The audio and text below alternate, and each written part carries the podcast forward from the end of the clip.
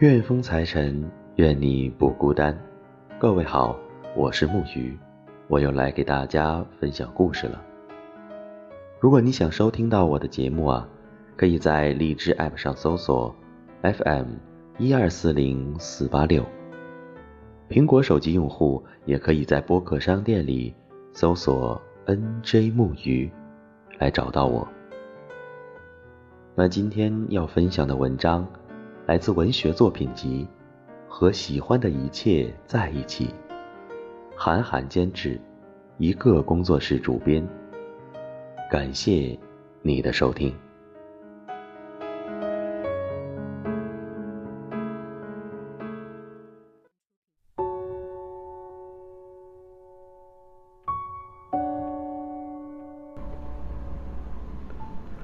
地铁里的武士，王若虚。地铁和高峰时的地铁，基本是两种截然不同的交通工具。一个高峰期不换乘地铁的上班族，也绝不能说自己完全领略过地铁的魅力。每次换乘地铁，看到下行的自动扶梯上，因为某个笨蛋不识好歹的站在左侧。害得后面大队人马无法快速通过，居高临下的三号线先生就有一种想把前面那人一脚踹下去的冲动。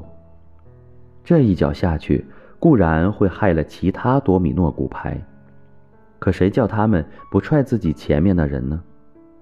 这里是魔都，中国节奏最快的地方，没人会因为你走路太快而责怪你。三号线先生从不迟到。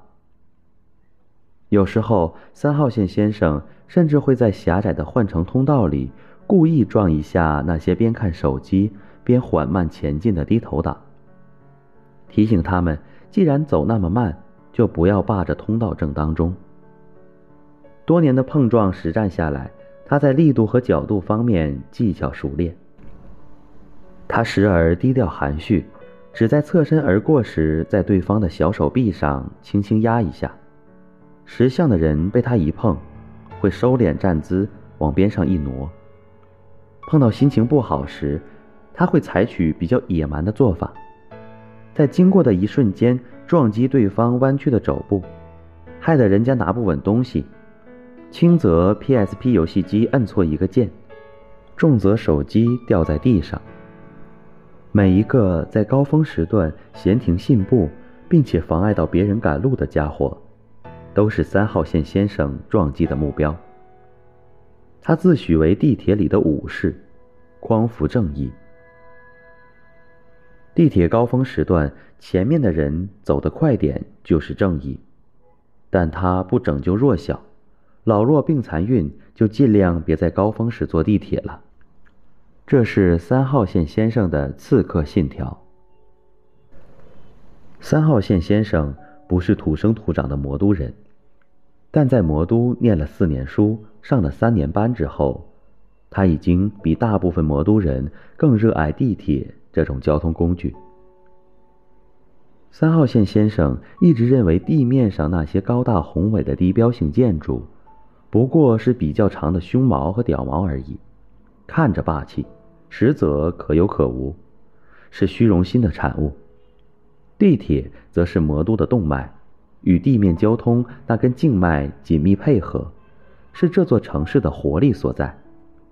没有地铁，魔都的魔力将消失，会上半身瘫痪，只剩鬼都。三号线先生毕业后换了四份工作，都不在一个行政区。这让他坐遍了大部分地铁线，但每次他都要坐一段三号线。这成了他代号的由来。每天早上，三号线先生睡眼惺忪的挣脱死神的长眠诱惑，从刷牙洗脸到出现在地铁站，几乎都是迷迷糊糊的，在一瞬间完成。上车之前，三号线先生会把书包拿下来提在手上。只有这样，他才能用最小的上围体积挤进车厢，也防止书包被门卡住。关了开，开了关，成为全车的公敌。有时候他必须深吸一口气，气沉下丹田，同时双脚学卓别林那样外撇成一字形，才能让车门贴着肚脐眼关上。和其他很多领域一样，这里不是胖子适合生存的世界。骑上车的人像登上了诺亚方舟，有闲心观察其他人。三号线先生通过男人的发型推理他们昨晚朝哪个方向侧卧入睡，通过女人的妆容细节猜测他们的年龄以及是否欲求不满。他能看到眼屎、鼻毛和手机里的 Running Man，闻到陈年的烟臭和韭菜饼的香气。听到身边小青年山寨铁三角耳机里露出的五月天的歌声，下面还有只 Polo 公文包顶着他的小弟弟，所有人好像都在看着他，又好像所有人都只顾着看他们自己。车子到了虹口足球场，换成八号线，门刚开，想在其他乘客组成的黑火药把它射出来之前。三号线先生身体重心后仰，灵巧转身的同时迈出侧滑步，朝最近的自动扶梯走去。一路上，他开始搜索最优化的路线，在茫茫人海中穿梭前进，并且注意前面又有哪个孙子走路跟散步一样。天天如此。曾几何时。三号线先生也有心肠不那么冷酷的时光。有一次，他在人民广场换乘二号线。人民广场站无愧于自己的名号，People's Square，到处都是 people。只有站在这里，你才能感受到什么叫人民战争的汪洋大海。销售如三号线先生也没能挤上那班二号线，手忙脚乱之中。倒是车上有个人的便当包，在关门前的一瞬间被挤了下来，掉在他脚边。三号线先生久混地铁，见过把自己家孩子挤出去的情况，那只需要叫工作人员即可。但这个便当包叫他犯了难。谁会为一份自带午餐而向工作人员求助呢？难道让他们在下一站广播说哪位乘客的糖醋小排骨和炒菠菜丢在人民广场了，请到服务台认领？他拿着这份掉下来的免费午餐，看看其他上班族，其他上班族也看看他，都是一脸不知所措的表情。三号线先生做了个重要的决定，留在原地等两班车的时间，也就是六分钟。失主不来就走人。可哪个吃货会为一个便当再返回人山人海的人民广场，第二次玩命挤上车呢？有，我们的八号线小姐。后来三号线先生说，当时他真没想到世界上还真有这样的人，挤地铁挤掉了便当包，然后为了几块糖醋排骨再折回人民广场。八号线小姐说：“我下车折回来的时候，也没有想到，还真有你这样的雷锋，居然守着，太可爱了。我以为最多就是谁帮我放在车门边上。”三号线先生说：“歇了吧，就人民广场那牛铃迁徙的场面，你的午饭放地上，早给踩成奥利奥了。”八号线小姐说。是不是其实，在电光火石的一瞬间，你在车门外发现掉了便当的是个大美女？三号线先生大笑个不停。坠入爱河之后，三号线先生每天都提早十五分钟起床，这样他就能在虹口足球场站某个约定好的车门上车。八号线小姐总是站在车厢角落里等他上来。便当包则比以前多了一份带给男友的早点。三号线先生每次总是很努力地朝心上人挤过去，引得一片冤声载道。偶尔遇上车厢不是很挤的时候，他会佯装素不相识的乘客，先在别的地方站一会儿，瞟几眼八号线小姐，忽然走过去，帮她弹掉外套领子上一小撮飘絮，说：“小姐，你哪站下呀？”总能骗得几个乘客看得目瞪口呆。在人民广场，三号线先生和他一起下车，总是手牵着手走过八换二那冗长拥挤的换乘走廊。步行速度刚好是以后三号线先生会轻轻想起的那种，也不至于太慢。上班路上的情侣是没有资格徜徉的。坐自动扶梯时，八号线小姐教他靠右站立，三号线先生会俯身去嗅女友的头发。在二号线站台上，他帮女友挤上车，并确保便当不会被挤下来。有时，他和她隔着车窗玻璃对望一会儿，用眼神打哑谜，直到车子开走了，他再走回八号线那边继续自己的上班路途，而且是傻笑着站在车厢一角，好像八号线小姐还在自己眼前似的。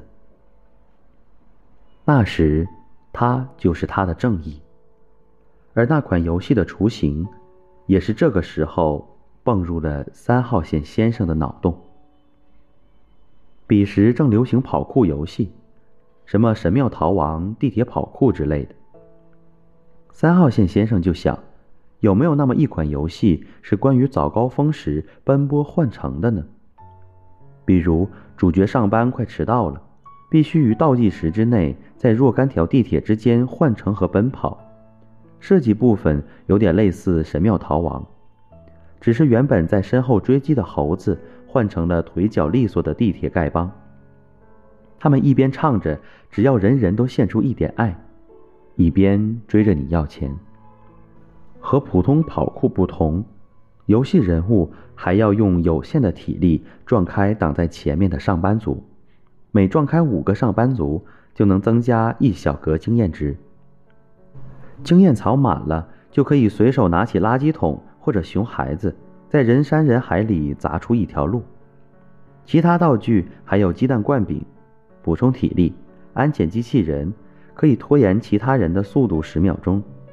假如撞开一个逃票者，速度比普通上班族快，行动路线多变，就增加一颗星星。星星是种特殊体力值，让你有神力可以挤进车厢。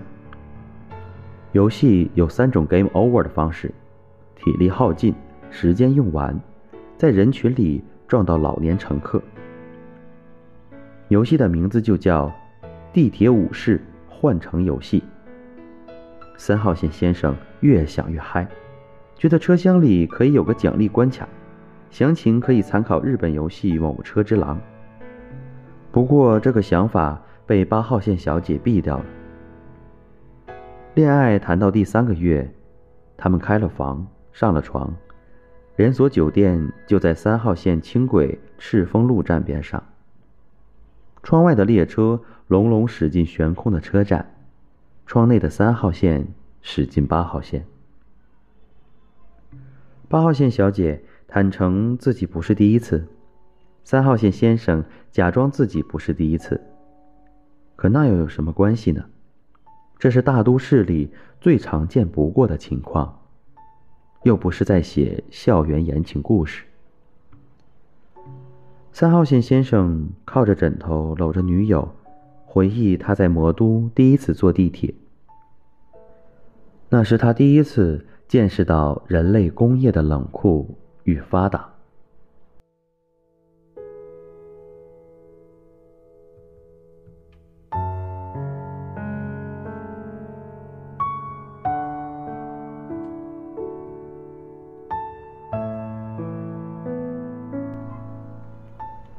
他见过一大清早坐地铁去上学的孩子，大概也就六年级的样子，戴着眼镜，宠辱不惊地玩着三星手机里的游戏，神态和那群上班族一样麻木。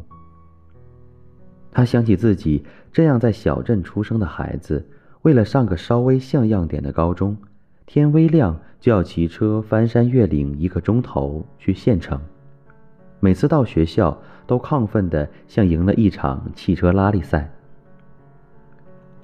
还有他大学时第一次遇到有人在地铁站里跳台自杀，车子在黑暗的隧道里停了半个多小时。在他老家，若想卧轨，要在山那头的铁道上等个大半天，等得要睡着了才能迎来死神。跳站台那哥们儿只需要等三分钟不到，就是死也能死得那么快捷便利，那么有现代感。三号线先生想不到，这次是仅有的缠绵了。又过了一个月，八号线小姐的单位搬去了浦东，两个人的上班路线分别朝两个方向。三号线先生由此准备了一套复杂的换乘计划，这样能送女友上班后还有时间保证自己不迟到。八号线小姐说不用了，她本来就有驾照。家里打算给他买一辆车，早上直接走过江隧道就能去单位，更快更方便。地面交通是三号线先生的软肋，甚至叫他惶恐。他既不熟悉公交车路线，坐出租的车费也令人啧舌。他记得曾有一次八号线小姐身体不舒服，但必须要上班，他打车去接她。一路上一边安抚女友，一边心脏跟着计价器跳动。车费是坐地铁的十倍。他拿回找零时，心不在焉。后面过来的骑车人差点撞到忽然打开的车门上。八号线小姐成了有车族，这成了两个人感情线的换乘点。恋爱仍在继续，但三号线先生能感觉到列车。正逐渐减速，说来心酸，早高峰居然曾是他们最稳定的约会时间，因为他和她经常要加班到很晚。周末呢，他会和中学同学、大学同学去附近自驾游，而他还要加班。偶尔也有浪漫的闲暇约会，是去浦东某个地方听久石让音乐会。票子是八号线小姐的朋友送的，车子是他开的，但不熟悉路线，怎么开都觉得不对。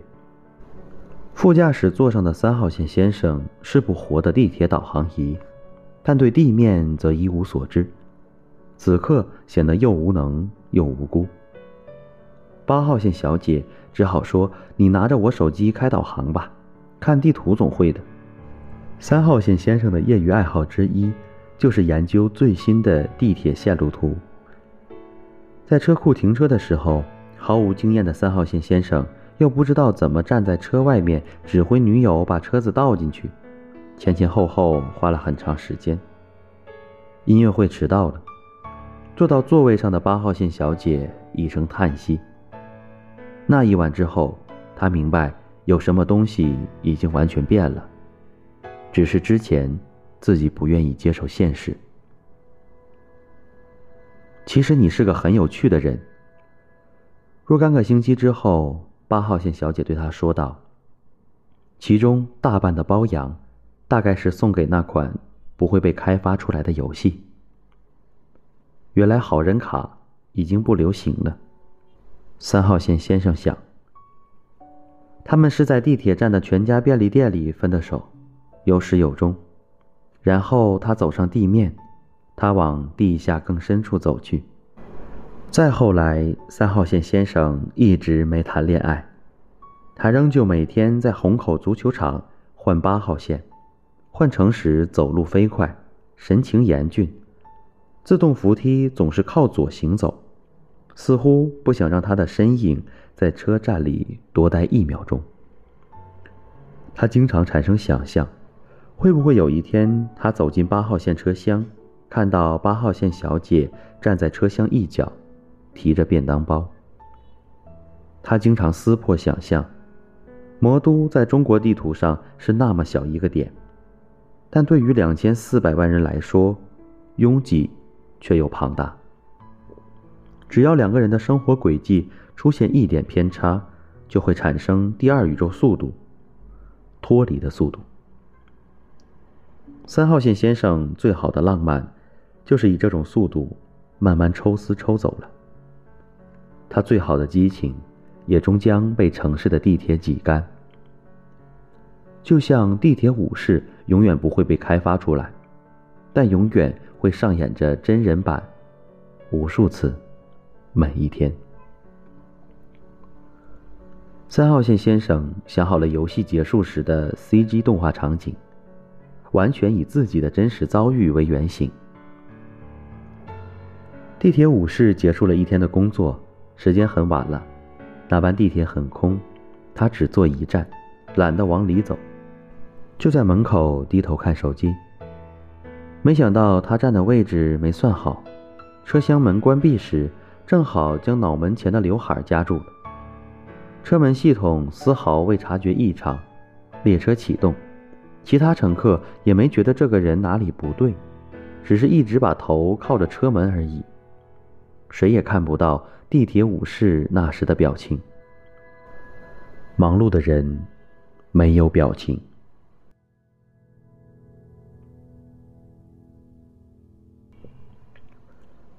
在这地下奔突的巨大机器里，武士曾见过幼年时的自己会难以置信的事情。他见过重口味的女乘客坐在椅子上一边抠脚一边闻。他见过逃票的父亲扔下女儿独自逃出保安的包围。他见过清晨大声朗读阿波利奈尔的少女。他见过傍晚喝醉了一图为快的大叔。他见过因为低血糖忽然昏厥的乘客，拥挤的人群瞬间空出一个大圆。如摩西分开了红海。他见过两个自带折叠椅的人，霸占车厢的轮椅区，坐而论道，纵横捭阖，格调高雅。他见过世间最美丽的女子，在车厢最不起眼的角落里独自等待。然而，所有的这些时刻都将消失在时间里，就像我们每个人。终将消失在换乘站庞大的人流中一样。出站的时刻到了。